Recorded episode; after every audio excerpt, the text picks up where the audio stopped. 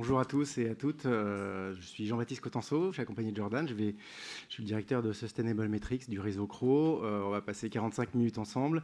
Je vais vous présenter les intervenants sur ce titre et je vous félicite déjà d'être venus voir ce magnifique titre et ce sujet. il y a plein de sujets réglementaires différents. Et ici, on va essayer de rentrer dans le cœur du sujet de l'intégration des enjeux ESG dans les décisions d'investissement. Donc 45 minutes euh, avec quelques notions introductives pour euh, un peu digérer.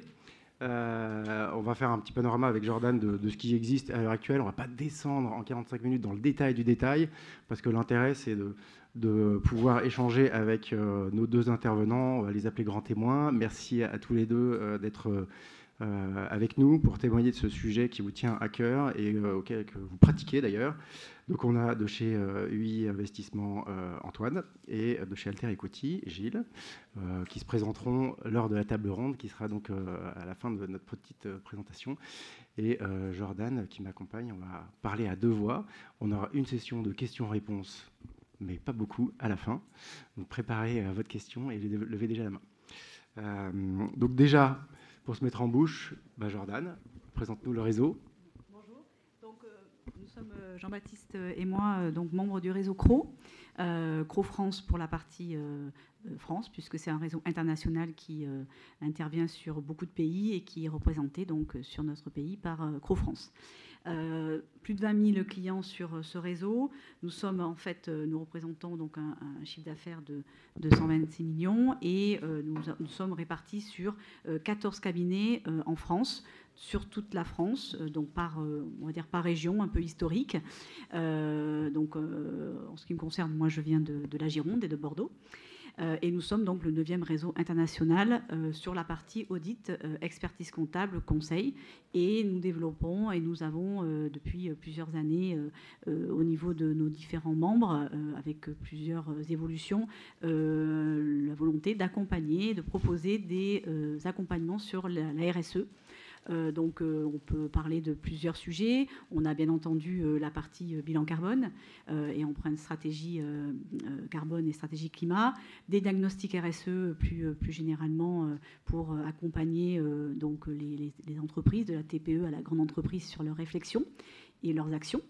De la formation sur ces sujets-là et bien sûr la partie plus réglementaire pour les audits de déclaration de performance et de futurs rapports de durabilité ainsi que, depuis euh, quelques, quelques temps maintenant, l'accompagnement des sociétés à mission. Euh, merci Jordan. Donc ça c'est pour notre groupe, donc des financiers qui parlent euh, extra-financiers, mais comme tous les intervenants de la table. Donc on s'y est mis pour moi part en tout cas depuis plus de 15 ans.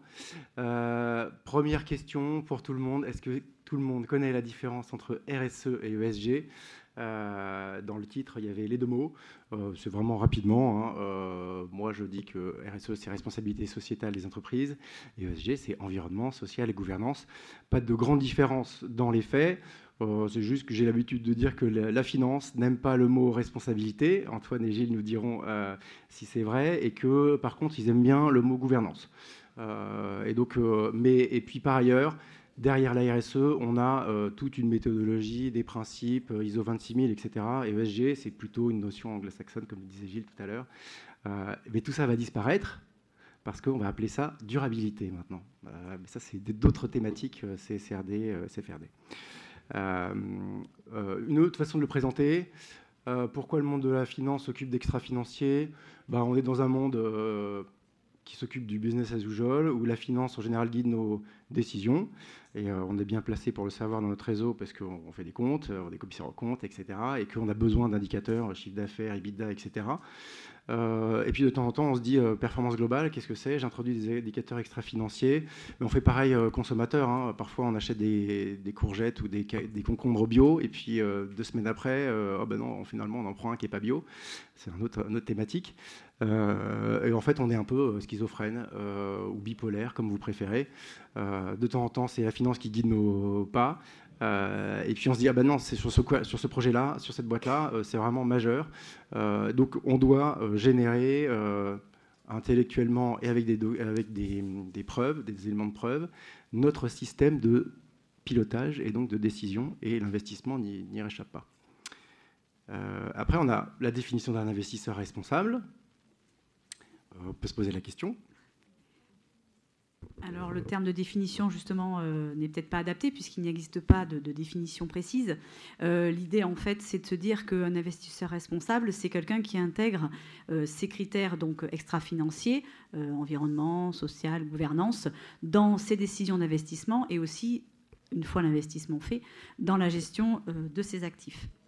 Alors, il y a plusieurs euh, types euh, aujourd'hui euh, d'investisseurs dits responsables qui peuvent être considérés, qui sont considérés comme responsables. Bon, on a celui qui est en, exclusion totale et qui ne va pas aller vers des investissements par exemple, qui sont reconnus comme étant utilisant des, énergies non, non, renouvelables. par exemple, on a également donc les fonds, donc socialement responsables. Donc on, aura des, échanges aussi tout à l'heure donc avec Antoine et Gilles. Et puis on a aussi le cas de ce qu'on appelle l'engagement actionnarial, qui est un petit peu une forme euh, d'activisme euh, en se disant voilà c'est intervenir dans les assemblées générales, euh, droit d'opposition. Donc là on est sur ce côté responsable parce qu'on s'oppose à des actions qui seraient jugées non responsables. En fait, euh, ce qu'il faut avoir en tête, c'est qu'il n'y a pas de label, donc il n'y a pas de définition. Il y a deux grands prismes sur les investissements responsables aujourd'hui que l'on retrouve. Il y a euh, la partie euh, PRI, donc les responsables, les, critères en fait PRI. Donc ça, c'est les Nations Unies. Donc en fait, c'est une forme de charte euh, où on retrouve le fait de pouvoir euh, à la fois intégrer euh, les critères ESG, les communiquer, les suivre. Et puis il y a la partie donc des investissements socialement responsables. Donc là, c'est quelque chose qui est plus français, qui existe depuis quelques années et qui sont donc pareil. On retrouve l'obligation de d'intégrer dans les investissements une notion vertueuse avec ces, ces critères ESG. Mais encore une fois, voilà, c'est une, c'est une notion euh, avec, euh, on va le voir derrière, plusieurs engagements et plusieurs modalités euh, de, réalisation. Alors justement, sur, cette notion d'investissement, et c'est l'objet de notre, atelier aujourd'hui, c'est de se dire comment on peut introduire les critères ESG dans les cycles d'investissement. Donc on retrouve ici, là on vous reprend en fait les différentes phases d'un investissement. Donc il y a la, partie, première partie qui est l'identification des investissements sur lesquels je souhaite aller. Euh, donc là, comment faire en fait pour intégrer les critères ESG dans cette euh, décision d'investir euh, sur telle ou telle entreprise, structure, par exemple, si on est sur une croissance externe? On peut se dire qu'en amont, on aura peut-être déjà décidé, comme dans le cas de l'exclusion, de ne pas aller sur telle ou telle activité. Mais là, à partir du moment où on a décidé d'aller sur une activité, qu'on a plusieurs investissements possibles, comment on intègre les critères ESG pour décider d'y aller ou ne pas y aller? Euh, ensuite, comment on fait pour, euh, dans la décision d'investissement, euh, donc je vous déploie un peu, pour s'assurer que c'est bien acté, notamment dans l'accord d'investissement sur le fait que ces critères ESG ont été intégrés. Et ça va aussi impliquer la suite, c'est-à-dire comment je vais faire pour gérer ces actifs derrière et continuer à suivre mes critères ESG par la suite. Et puis tout ça, au bout du bout, c'est quand même toujours dans une idée de créer de la valeur, de la valeur positive.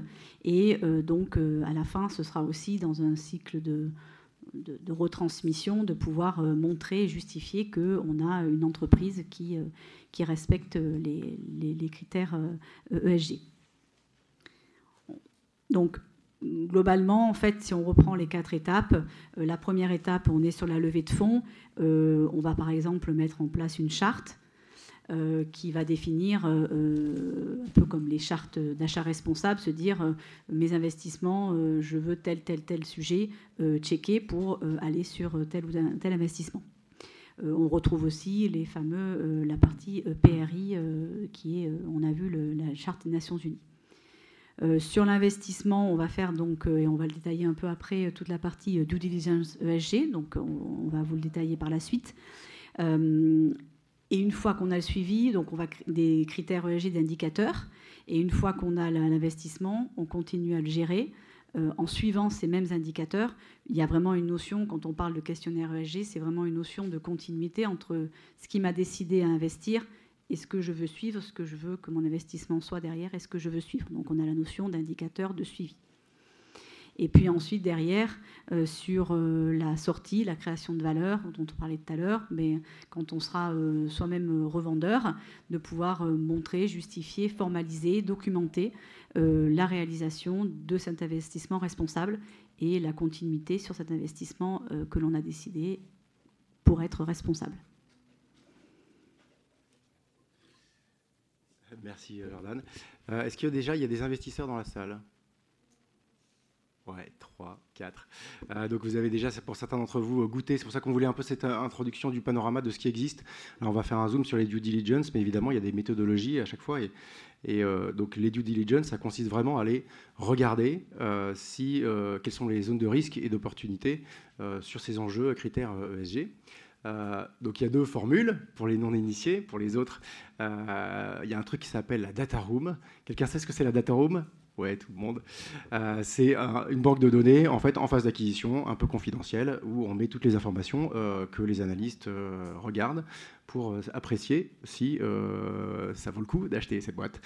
Euh, et donc j'ai mis data room fermé et data room ouverte. c'est pour le fait que dire que data room fermé, c'est-à-dire c'est très confidentiel, il n'y a que des documents, on n'a pas accès au management, on ne peut pas lui poser de questions. Donc là, on va voir tout à l'heure avec Gilles et Antoine, on est plutôt sur des deals euh, mid-cap, donc euh, PME, ETI, d'accord, même parfois micro-entreprise, mais euh, donc qui a fait son bilan carbone Est-ce qu'on suit la quantité de déchets? On a en général zéro information sur l'environnement. Et donc, comment on fait pour dire si on est bien ou pas bien? Bah, Comme on n'a pas de critères et d'indicateurs, et même de position ou de politique, eh ben, on fait un benchmark. Et donc, c'est un pas sans saveur, c'est pas inintéressant, mais c'est pas très anglais. Le, deuxième cas, quand on a vraiment accès au management, on peut poser plus de questions, aller euh, et puis euh, on peut surtout apprécier la réponse du management. Ça donne une indication de la maturité aussi du management et de la boîte qu'on est en train d'acheter. Euh, y a la culture d'entreprise descend, même si elle est déjà descendue avec les, préanalyses des, fonds. Euh, donc c'est vraiment deux sujets différents. Je vous donne un exemple. Euh, il y a un document, le, fameux document qu'on appelle le document unique, le DURP, qui expose les, euh, les principaux risques, prévention, santé, sécurité. C'est un document obligatoire. Normalement, il est dans la data room, il est obligatoire. Mais s'il n'y est pas, ça fait déjà, ça fait déjà une indication. Je l'ai, j'ai pas. Euh, si j'ai pas, bah, c'est pas bien.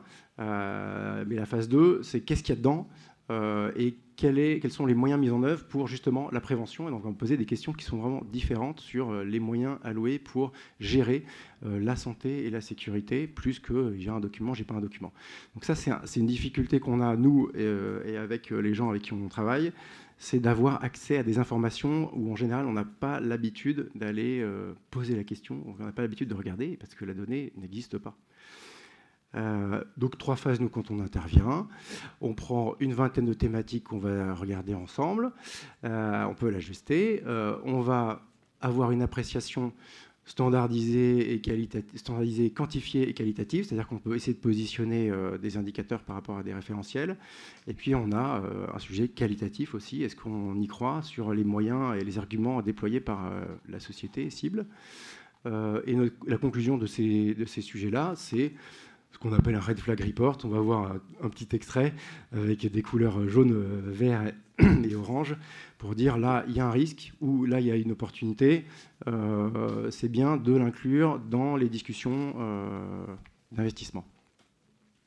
Voilà l'exemple de quelques vingtaines de thématiques.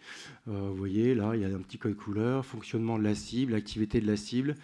et puis, on va prendre, là c'est nos 20 thématiques, mais elles changent en fonction du secteur d'activité qu'on rencontre. Quand on est en B2B ou en B2C, vous voyez en bas, là tout en bas, il y a écrit, euh, euh, euh, consommateur ou client. Quand on est en B2B ou B2C, on n'a pas le même sujet. C'est des thématiques qu'on a évidemment concaténées à partir de l'ISO 26000 ou des différents référentiels, mais ça nous permet d'aller aborder des sujets. et je dois préciser, mais on en parlera encore dans la table ronde, que parfois, eh ben, les fonds nous demandent d'aller vérifier que deux données, c'est-à-dire que deux types de données. Euh, faites-moi que l'environnement ou faites-moi que euh, santé, sécurité, parce qu'on est dans le BTP, par exemple, pas au hasard du tout. Euh, il y a un enjeu sur l'impact environnemental et carbone, il y a un enjeu sur la santé, sécurité. Donc on a envie de voir quand même si c'est du solide, si la PME a mis en place des processus et est engagée. Voilà le sujet. Alors après, méthodologiquement, on ne va pas vous montrer tant de trucs, mais on mesure l'importance. Ce qui est difficile quand on fait ce genre de choses et quand on fait des matrices de matérialité ou tout autre sujet, c'est de, ne pas confondre maturité et importance. souvent on se dit ah ben j'ai rien fait sur les déchets, il faut que je fasse quelque chose. Non, nous on se pose la question avant est-ce que la question des déchets est un sujet prioritaire et important? Et donc ça c'est différent de, euh, de l'état d'esprit je suis en retard, il faut que je fasse un truc. Euh, nous on est vraiment connecté à l'activité, au business. Euh, est-ce que c'est important? Est-ce que et là sur certaines thématiques, on peut aller trouver des comparables euh, et des données comparables. Après, on va regarder la maturité, qu'est-ce qui a été déployé, est-ce qu'il y a des politiques, est-ce qu'il y a des objectifs, est-ce qu'il y a des actions, est-ce qu'il y a des indicateurs de suivi, et quelle est la fiabilité de ces éléments-là? Certains, elles sont un peu hors sol et d'autres sont pas hors sol. Euh, mais là, du coup, on commence à avoir un niveau d'avancement. Et après, ça c'est grand quand on a le temps, allez-y, je vous mets tout. Euh, vous enverra les supports et ils sont à disposition sur notre stand. N'hésitez pas. Euh, bonus de positionnement, ça c'est quand on a la chance d'avoir des indicateurs sectoriels pour, comparer les stats de la boîte. Euh, on prend l'exemple du taux d'accident du travail ou du taux de gravité. En France, on a des stats de l'INRS qui permet par secteur de voir si on est au-dessous ou, en, au-dessus ou en dessous. Je suis dans le bâtiment, je suis à 4,2. Est-ce que c'est bien ou pas? Voilà. Donc, on, mais pas sur tous les critères. Je ne vous parle pas du carbone parce que là, c'est un sujet euh, compliqué. Euh, et le type de résultat qu'on a, euh, c'est ce genre de choses. Je ne vais pas tout lire, mais voilà, thématique par thématique, état des lieux, limites, zone de risque et des recommandations. avec une petite code couleur. Là, il y a un, petit code couleur, rouge, orange, vert. On a essayé d'avoir une note intelligente, de sortir des indicateurs financiers, des impacts financiers. C'est ça le, truc le plus compliqué à faire. On n'a pas de formule magique à l'heure actuelle qui dit quand on a passé tout au filtre, euh, ça fait plus euh, X% d'EBITDA ou X% de marge. Euh, on discutera tout à l'heure, mais ça c'est assez compliqué, parce que de toute façon, la formation, en fait c'est un, vrai sujet, hein, la valorisation, la création de valeur. Quelqu'un, si on avait un sujet DRH, si on avait plein de DRH ici, quel est le retour sur investissement ou la création de valeur de la formation? La formation, c'est compliqué euh, parce qu'on investit. Il y a des gens qui vous disent ah, la formation, c'est un coût, mais en fait, non, c'est un investissement. Donc, il y a un retour sur investissement. Mais quelle est la vraie valeur créée? Et la part du chiffre d'affaires et de l'EBITDA qui dépend du plan de formation Donc, on est sur ce genre de questions. Nous, on va rentrer dans OK, euh, sur la formation, vous faites quoi euh, Pour qui et, sur combien de temps? Voilà. Donc, en résumé, avant de passer à notre table ronde, souvent on intervient aussi en complément des revues qui sont faites dans les due deals tout court, euh, comptables, social, fiscal, puisque le réglementaire social va nettoyer euh, mes sujets de DURP. On va pouvoir se consacrer sur la question de la diversité et de l'inclusion. Est-ce que c'est réglé? Et je peux vous dire qu'on quand on est en, discussion avec des, des, patrons de boîtes, eh ben, ils disent non, moi j'ai pas de problème sur la religion. Et parfois ils disent non, non, on a eu des salles euh, de prière euh, clandestines dans notre réseau, c'est compliqué d'en parler, etc. Donc je sais pas, voilà, on va, voir comment ils réagissent avec ça. Mais euh, voilà, c'est noté, il y a un sujet, ça va pas fracturer toute la boîte, mais on, passe au filtre de, nos thématiques et on demande s'il y a eu des cas de harcèlement. donc on est quelque part un peu engagé, on est payé pour aller regarder ces sujets-là. Si avant on a vu qu'il y avait un sujet d'importance euh, sur le cas. Donc ça c'est mon deuxième point. Et puis évidemment on parle au passé, mais on parle surtout euh, futur. Donc euh, nous, ce qui nous intéresse, c'est le business, la partie business plan. Qu'est-ce qu'on a prévu? Quelles sont les grandes tendances? Et comment va réagir la boîte? Est-ce que c'est déjà prononcé? Et ça, quand on est en ETI PME, déjà avoir un plan stratégique. je ne sais pas si on en a partout, et si parfois on n'a pas de codir non plus. Euh, évidemment impliquer le management et puis former les chargés d'affaires, ça c'est un grand euh, défi aussi, puisque nous on sert à poser les bonnes questions, à analyser et analyser les bonnes réponses et à les retraduire dans des impacts qui vont leur servir à forger leur opinion sur la décision d'investissement. Voilà, on est à peu près dans, dans les temps qu'on s'était donnés. Euh, ce que je vous propose, on va se transmuter euh, là-bas avec euh, Jordan, et puis, on va échanger avec Antoine et puis Gilles. Donc on commence peut-être. qui veut commencer? Antoine, tu veux? Tu peux nous présenter ce que vous faites, où vous en êtes, et puis après on aura quelques questions. Oui, ben, bonjour à tous. Je me présente, donc Antoine Bertin. Je suis directeur associé au sein, au sein du Investissement, qui est donc une société de gestion qui fait du, capital investissement ou du, private equity en, anglais. notre métier est d'investir dans l'économie réelle, donc dans des, opérations et des sociétés qui sont non cotées, euh, de l'argent qui nous est euh, confié par des, investisseurs, euh, principalement institutionnels, et de plus en plus par, des privés dans, dans, des start-up, PME et, ETI, e pour les aider à, grandir et à créer de la valeur.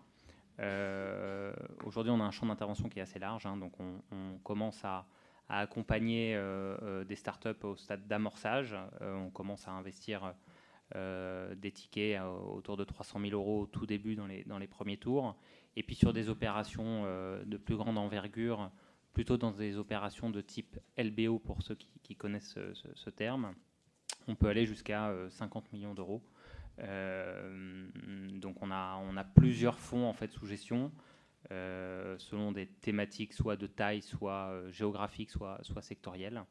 Euh, voilà, on est, on, est, on est 70 personnes euh, au sein du I. Et notre baseline, euh, c'est ensemble s'investir pour un, pour un meilleur avenir. Donc, il a introduit un petit peu le, la suite du sujet. Merci Antoine Gilles.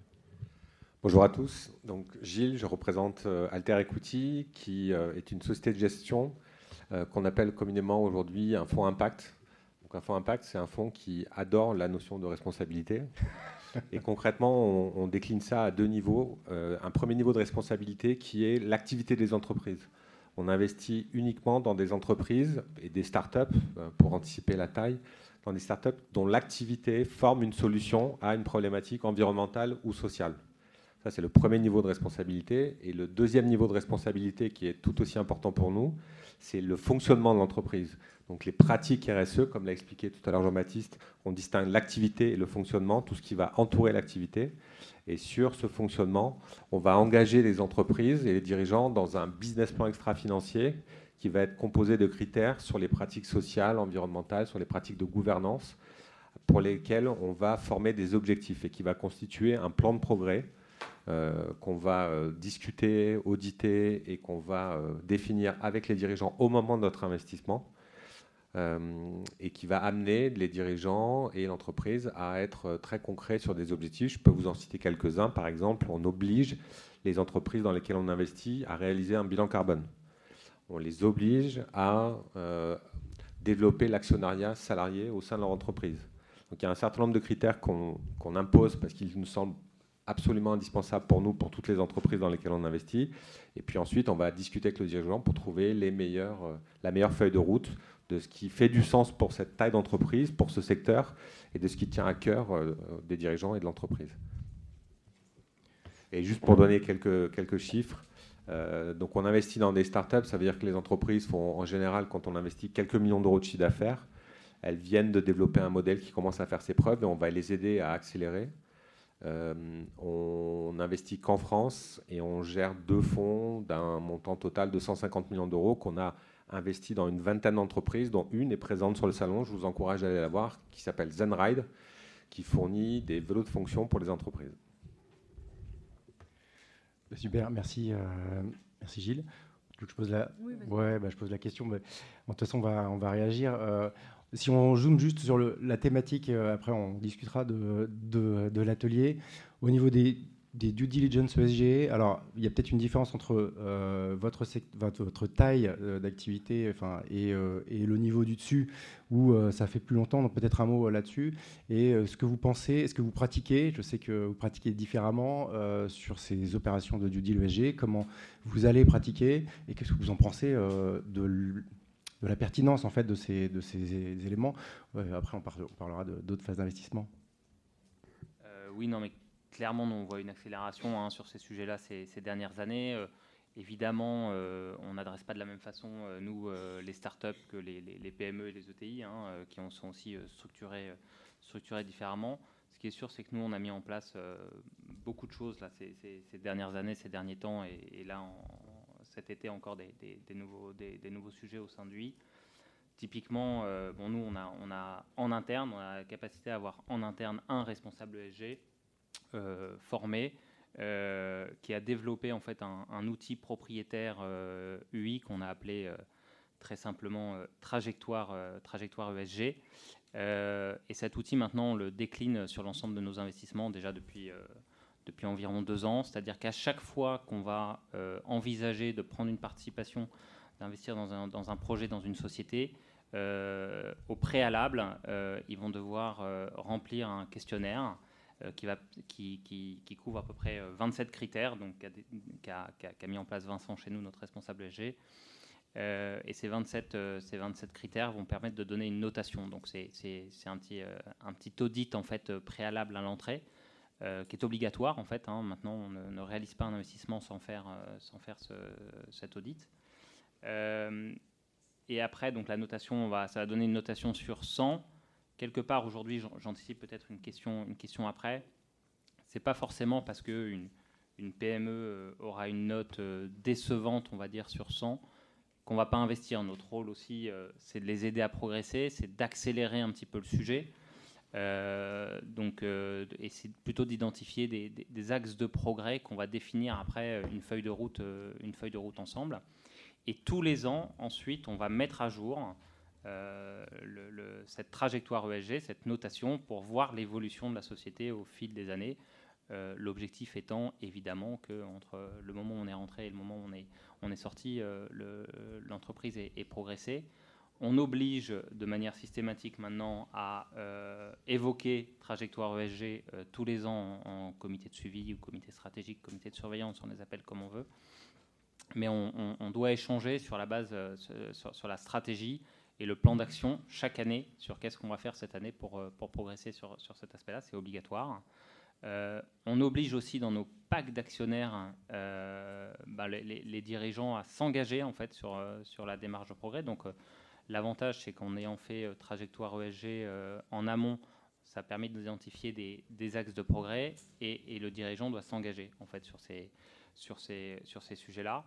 Donc voilà, ça c'est une manière de faire. Et puis après, dans, dans la vie en fait d'accompagnement des entreprises, on, fait plusieurs choses.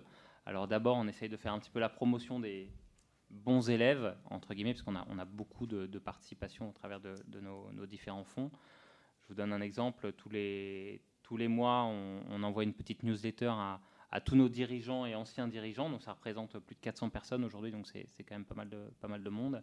Et systématiquement, on met en avant les, les bonnes pratiques ou les bonnes actions les bonnes idées euh, sur la, thématique ESG. Et on les met en avant pour, que, bah, pour donner aussi des bonnes idées, euh, des bonnes idées aux autres.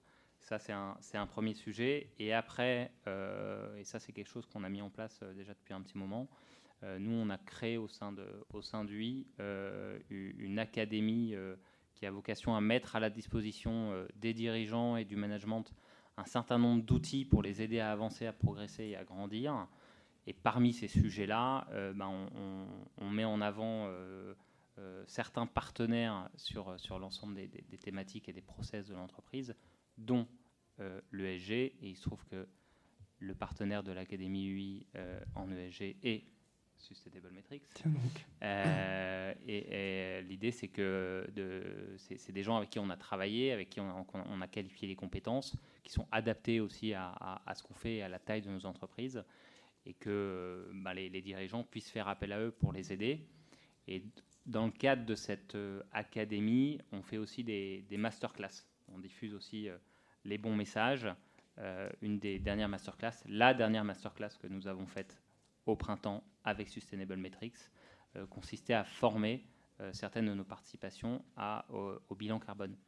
Euh, donc on a formé une vingtaine de participations qui sont venues chez nous. Et c'est Jean-Baptiste et ses équipes, Mathieu notamment là-bas, qui ont formé nos équipes au bilan carbone. Aujourd'hui, on n'oblige pas, comme mon, camarade de droite, on n'oblige pas à faire des, des, bilans carbone, mais on y vient. de toute façon, c'est déjà obligatoire pour les entreprises d'une certaine taille, donc nous, nos ETI euh, euh, sont, déjà, sont déjà en train d'y passer. Et nos PME, ben, pour la plupart, sont, sont, sont en train d'y passer. Donc euh, donc c'est quelque chose vers lequel on avance. Mais voilà, tu parlais de maturité tout à l'heure. Il y a, il y a, il y a 4 ou 5 ans, quand on évoquait le sujet, avec, avec les dirigeants avant d'investir, ils mettaient ça en dessous de la pile. Aujourd'hui, c'est clairement remonté beaucoup plus haut dans la pile. Merci. Je dis un mini-mot avant de passer sur la masterclass. En fait, l'objectif, c'est pas de former au bilan carbone pour former au bilan carbone, puisque c'était des, sessions très courtes d'une journée. C'était plutôt pour voir ce que ça voulait, ce que ça impliquait et à quoi ça servait. Après, oui, il y a un peu de la méthode sur euh, le bilan carbone, il y a un peu de rappel sur énergie, climat, pourquoi on fait ça. Mais euh, l'idée, c'était qu'ils ressortent en disant, voilà, si j'en fais un, si je me mets dans le sujet, je sais ce que ça implique comme collecte de données, comme euh, recherche et je sais ce que je vais aller chercher. Et, c'était, donc tout le monde ne, s'est pas dit ça y est, je suis formé, je vais en faire un. Euh, il y en a qui se sont posés vraiment, ça servait à se poser la bonne question sur le sujet climat, quelle est ma contribution climat. Et après, euh, ravi de faire d'autres sujets sur, de partage comme ça. On croit beaucoup à la force du, collectif et d'échange parce qu'on avait dans ces sessions des, des entreprises de secteurs complètement différents. Vas-y, Gilles, si tu veux. Alors, je vais essayer de compléter, puisqu'effectivement, il y a beaucoup de choses qu'on fait et qui, ressemblent énormément à ce que vient de dire Antoine. Euh, tu as parlé tout à l'heure de la notion de red flag dans, la manière dont tu auditais les, critères EG. On fonctionne nous aussi un peu comme ça, encore une fois, en attachant beaucoup d'importance à la fois à l'activité de l'entreprise et à son fonctionnement, et en séparant les deux.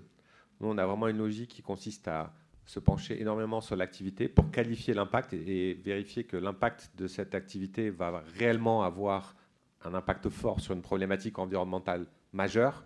Il ne s'agit pas d'investir dans un sujet qui serait un sujet mineur ou, qui ne concernerait qu'une petite partie de, la population ou des problématiques environnementales. Et on va aussi s'attacher à ce qu'il n'y ait pas de red flag, c'est-à-dire qu'un bénéfice environnemental sur un critère soit annulé par des euh, externalités négatives, comme on les appelle, sur d'autres sujets environnementaux. Ça, on le fait nous-mêmes et quand on n'arrive pas à se faire une conviction forte sur un sujet, ou quand on a un doute, on fait appel à des experts. Ensuite, on va avoir le fonctionnement de l'entreprise. Et là, je vais faire apparaître une notion qui fait euh, un peu, euh, qui, qui, peut paraître un peu idéaliste, mais la notion de valeur des dirigeants. On investit dans des entreprises. J'ai parlé de start-up, donc ce sont des petites entreprises pour lesquelles les dirigeants ont une influence énorme sur les pratiques RSE, les pratiques sociales notamment. la manière dont le management des, employés va être effectué est très liée à la personnalité des dirigeants et donc on s'attache à leurs valeurs. Et c'est à travers ce ressenti sur les valeurs qu'on va se faire aussi une conviction sur le fait que le management va être positif et ne va pas être toxique. Euh, tu parlais tout à l'heure du bénéfice de la formation. Quand on parle des RH, c'est souvent intangible, c'est difficile à évaluer. Eh ben, on essaie de se faire une conviction et parfois aussi là où on fait appel à des experts, c'est-à-dire qu'on peut faire passer des dirigeants avec ce qu'on appelle des coachs ou des profilers qui vont euh, faire un entretien et qui vont donner un retour sur les compétences managériales du dirigeant ou euh, ses valeurs au sens est-ce qu'elles sont compatibles avec les nôtres? On va pas dire qu'on va distinguer le bien du mal, mais au moins on va essayer de déterminer si on va se projeter en train de travailler, de collaborer pendant plusieurs années avec cette équipe dirigeante et si on pense que ces pratiques sociales vont être en adéquation avec celles qu'on veut développer dans une entreprise.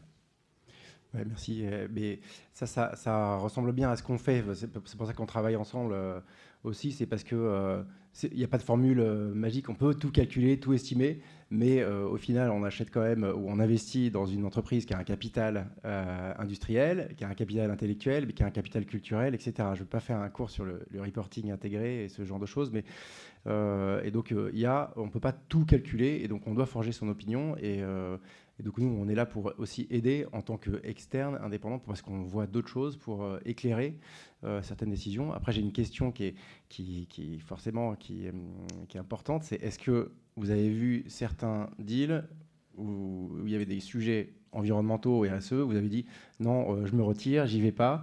Et deuxième question, du coup, c'est à l'inverse. Est-ce que de faire ça de plus en plus, ça vous amène à avoir des opportunités d'entreprises qui, justement cherchent des fonds euh, un peu plus engagés? Est-ce que vous êtes un peu plus sélectionné qu'avant Il y a deux questions. Hein.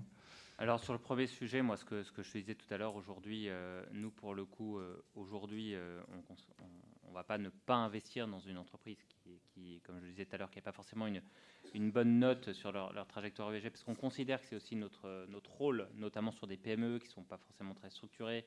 Euh, et, notre rôle, c'est de les aider à grandir sur l'ensemble des sujets. Évidemment, c'est de les aider à grandir en chiffre d'affaires, en, structure, en RH, en structuration, etc. Et maintenant aussi beaucoup en, ESG. Tu investis dans du fossile et tu les aides à sortir du fossile bah, Alors aujourd'hui, non, on, investit pas dans du, fossile, dans, du fossile, mais, mais c'est on considère qu'on ne va pas dire on, on, investit que dans des sociétés qui ont 80 sur 100 sur trajectoire ESG. je, donne un chiffre comme ça, mais c'est peu importe une société qui aurait 30, ben, on va l'aider à grandir. Par contre, on est euh, totalement euh, convaincu euh, chez UI qu'aujourd'hui l'ESG est créateur de valeur. typiquement, une société qu'on accompagnerait et dont la, notation ESG e se serait dégradée au cours de notre, accompagnement, même si elle s'est développée en chiffre d'affaires, elle a créé de l'EBITDA, et donc sur le papier, on dirait, tiens, ça a créé de la valeur d'un point de vue financier. Euh, je disais tout à l'heure, c'est notre rôle, c'est ensemble s'investir pour un, meilleur avenir. Si pour le coup euh, la dynamique ESG va pas dans le bon sens, euh, aujourd'hui, ça veut dire que la, création de valeur financière, elle n'est peut-être pas durable. On le voit sur les nouvelles générations, on le voit sur les, les contraintes, les, contraintes de recrutement aujourd'hui. Une entreprise, un dirigeant, un management qui ne serait pas engagé dans une, dans une démarche vertueuse de progrès, elle va avoir à un moment, de toute façon, une problématique pour engager ses collaborateurs. Et à un moment, bah, une entreprise, c'est pas une personne, c'est pas un actionnaire euh, euh, qui soit financier ou opérationnel, c'est un ensemble euh, d'équipes qui doit être fédéré et marcher dans le même sens. Donc aujourd'hui, on est, on convaincu de ça. Par ailleurs, nous, notre, rôle, c'est de les aider à franchir des paliers. Souvent, on dit on investit dans une PME et le but, c'est quand on rentre, à soit devenir une, petite ETI. Aujourd'hui, de toute façon, les taux d'intérêt qui sont pratiqués par les banques intègrent aussi des, dimensions, des dimensions ESG. Donc pour répondre pardon, à ta première question, euh, on, ça va pas être forcément un critère d'entrée. Pour le coup, on va, on va faire un peu comme, comme le disait Gilles, euh, bien s'assurer que le management est engagé dans une démarche de progrès. Parce que pour le coup, si, si ce n'est pas le cas, et s'il n'adhère pas à, tout ce qu'on va, va vouloir lui apporter sur ces sujets-là, on n'ira on ira pas dans le bon sens. Super. Et toi, euh, Gilles, est-ce qu'il euh, y, a la queue devant euh, la porte d'Alter Equity en disant Ah, moi je veux un fonds impact, je veux de l'argent, je veux de l'argent propre? Alors, il y a toujours eu la queue. Mais ce qu'on constate de plus en plus, c'est deux choses. La première, c'est qu'effectivement, il y a de plus en plus d'appétence de la part de toutes les parties prenantes sur les sujets qui ont une proposition de valeur à impact environnemental ou social et qui, par ailleurs, sont compétitifs sur les autres aspects plus classiques. Et c'est ça qu'il faut bien avoir en tête, on a dépassé de très loin le temps où les solutions à impact environnemental ou social étaient marginales, étaient un peu étaient euh, très décalées par rapport au reste du marché, beaucoup plus chères, moins performantes, et il fallait faire des concessions en tant qu'utilisateur, que ce soit des entreprises ou des consommateurs, pour accéder à ces solutions-là. Aujourd'hui, les solutions, elles sont compétitives, elles sont placées en prix, les entreprises sont très performantes, elles ont des taux de croissance, les dirigeants à la tête de ces entreprises sont aussi aguerris que des dirigeants plus classiques. Donc la proposition de valeur est très forte. Donc effectivement, il y a une plus-value constatée par rapport à des solutions qui intègrent tous les critères classiques, mais qui n'ont pas cette plus-value environnementale. Mais de combien en chiffres? Ça dépend. non, en fait, il y avait, tu sais, il y avait une étude qui était sortie de France Stratégie, que certains ont, peut-être vu, euh, une enquête auprès de 8000 entreprises, je crois, mais elle a peut-être deux ans déjà, qui disait qu'il y avait une survaleur économique de 13% entre les sociétés qui, les entreprises qui avaient des démarches RSE et les autres qui n'en avaient pas. Euh, donc euh, voilà, moi je reste sur ce 13%. Euh, c'est pas mal quand même, non? Non, mais c'est alors c'est une marotte depuis des années de, chercher à, mesurer et à, et démontrer la corrélation qu'il peut y avoir entre création de valeur économique et ESG. La vérité, c'est que il a été démontré qu'il n'y a pas de corrélation aujourd'hui, mais inversement, il n'y a pas une anticorrélation, c'est-à-dire qu'on ne peut pas dire que ça détruit de la valeur. Moi, j'aime bien ce que tu as dit, c'est que la vraie valeur, on la voit sur la pérennité. C'est-à-dire qu'une entreprise à l'instant T, et pendant longtemps dans les années 80 jusqu'au début des années 2000, on a été habitué à regarder la performance de l'entreprise de manière hyper statique, c'est-à-dire à, l'instant T, quelle va être la performance du mois en cours, du prochain trimestre. Et aujourd'hui, on commence à revenir vers des temps un peu plus longs. Et à l'échelle du private equity, qui, il y a une vingtaine d'années, était vu comme des, des, des, financiers qui restaient peu de temps dans les entreprises, rester 5 ans, rester 7 ans, rester 10 ans, on recommence à être dans le temps long. Et ce qu'on gagne, c'est la pérennité, c'est-à-dire la certitude que pendant cet horizon de temps et au-delà, le fait d'être plus responsable va augmenter les chances que l'entreprise ne va pas se casser la gueule et va pas être soit soumis à une crise, soit soumis à une érosion lente mais sûr de sa proposition de valeur. Pour, compléter, bon, nous, notre rôle, c'est notre métier, c'est de, créer de la valeur, mais je reviens sur cette notion d'engagement à un moment pour, créer de la valeur. il faut que tout le monde tire dans le même sens, il faut que tout le monde aille, dans le même sens y compris donc euh, les, collaborateurs. Et typiquement euh, aujourd'hui, enfin souvent dans les montages euh, LBO qu'on faisait, vous aviez le dirigeant et peut-être quelques cadres clés qui étaient associés au capital. De plus en plus, et on le voit notamment sur des sociétés qui sont plus matures dans l'univers du digital, les ESN qui, parfois sont, un petit peu plus en avance que les autres, ben, on élargit de plus en plus l'intéressement salarié, l'actionnariat salarié, et aujourd'hui, nous, c'est un des axes euh, de, développement et, de progrès qu'on voudrait euh, mettre en place. Et on a lancé justement notre premier fonds à impact euh, cet été qui obligera à, avoir une solution d'actionnariat salarié dans toutes les entreprises dans lesquelles elle va investir.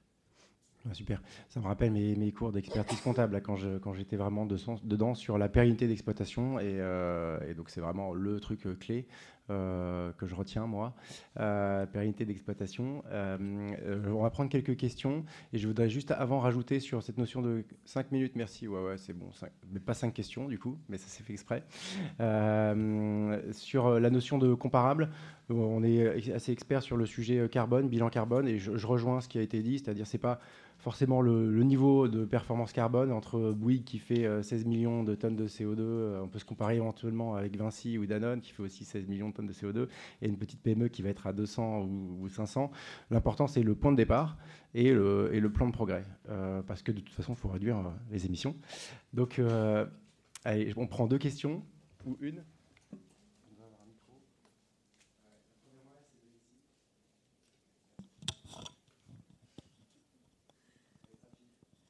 Bonjour, merci beaucoup. J'ai une question en fait euh, sur euh, les objectifs en fait de progression ESG.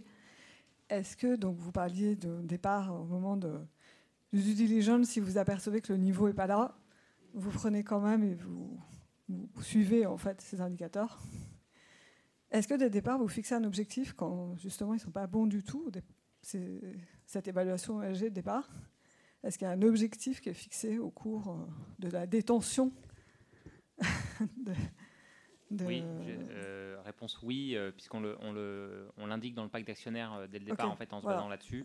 Après, pour donner l'exemple de celle qui aurait 25 sur 100, ce qui n'est pas une bonne note, le, but, déjà, si elle passe de 25 à 50, on, aura fait une partie de notre, notre boulot, sachant que la progression, elle, sur certains sujets, on peut progresser très vite.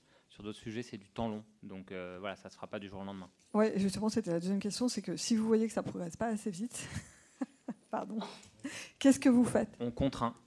Non, mais c'est vrai. En fait, on contraint, c'est-à-dire qu'on va, en fait, nous, notre, nous, on valide la rémunération des dirigeants, typiquement. Donc, euh, et, l'intéressement qu'ils ont. Donc, euh, à un moment, on va leur dire, ben, cette année, en fait, euh, ta rémunération, elle va être en partie indexée à la mise en action de ça, ça, ça et tel résultat. Sinon, bizarrement, ça va plus vite quand on fait ça. Ouais, de, toute façon. Mais, bon, on, est en, on est en train d'y passer. Hein. De toute façon, de toute façon euh, dès qu'on dès qu'on met de l'argent en jeu, les décisions vont plus vite. Hein. Et si on fait des bilans carbone et qu'on a du mal à en faire beaucoup, c'est parce que la taxe carbone et les prix d'énergie ne sont pas assez chers. Sinon, on aurait déjà réduit depuis longtemps. Donc, euh, c'est pas assez cher, il n'y a pas de taxe carbone. Donc, euh, bah, on fait des calculs pour dire ah, ça serait bien de réduire. Ah, je prends une dernière question, je crois, c'est ça, hein, j'ai le temps.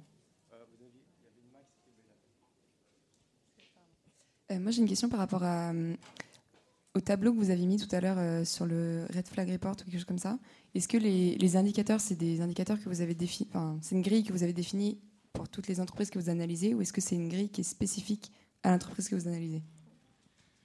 Merci pour cette excellente question. Euh, donc là, on est, dans une grille qui parce que Antoine, il a ses questions dans son UI, euh, dans sa trajectoire ESG. Euh, Ecovadis, ils ont leur grille. Euh, mes concurrents ou mes partenaires, ils ont une autre grille. Donc on n'a pas d'harmonisation de grille. on a le CSRD qui est en train de définir au niveau européen toutes des indicateurs clés. Donc c'est vraiment notre, notre liste à nous. Mais en fait, dans, l'ISO 27000, pour, dans 26000, on a, euh, on a cette, question grande centrale et puis on a 37 euh, sous-thématiques. Moi, je l'ai défini. Moi, je suis, je conseil. Moi, en fait, c'est moi, euh, quand je fais ma due deal auprès des fonds, je dis je vais analyser ça comme critère. Et, et donc, ils disent bah, OK, on fait ça comme critère. C'est bon? Dernière question? Bonjour. Euh, ma question, ça portait sur la rémunération des dirigeants qui était indexée, euh, comme vous l'avez dit, à, ces critères-là. Côté fonds, est-ce que les collaborateurs des fonds ont leur rémunération indexée à ces sujets euh, à impact ou ESG Oui. voilà. je pense que bah, merci à tous. Bah, voilà, on se voit tout à l'heure. Merci pour votre attention. Merci surtout à Gilles et Antoine. Investissez bien, durablement. Au revoir.